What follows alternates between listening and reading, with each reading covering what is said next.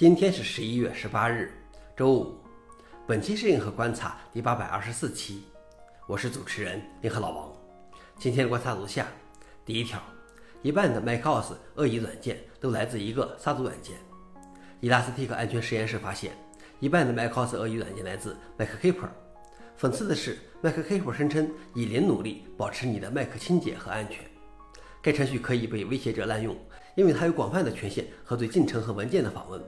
这意味着，一个旨在保持 Mac 安全、不受网络威胁的程序，可能使你的系统处于危险之中。MacKeeper 也以难以完全卸载而著称。然而，Mac 仍然是恶意软件最少的操作系统。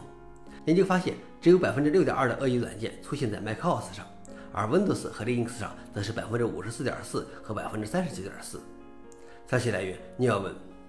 老王点评：这可真够讽刺的，一个杀毒软件反而是最大的黑窝。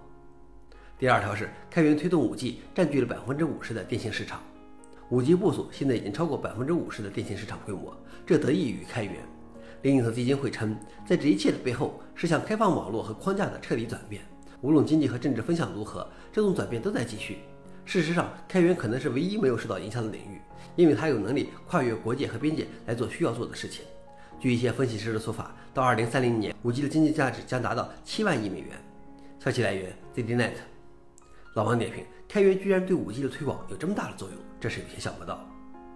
最后一条是 Mozilla 收入更多样，但仍然主要依靠谷歌。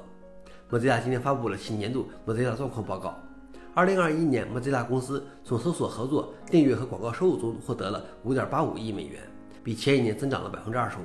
除了主要来自谷歌的搜索合作的收入之外，来自 Mozilla VPN、MDN Plus、Packet 等新产品的收入为5700万美元。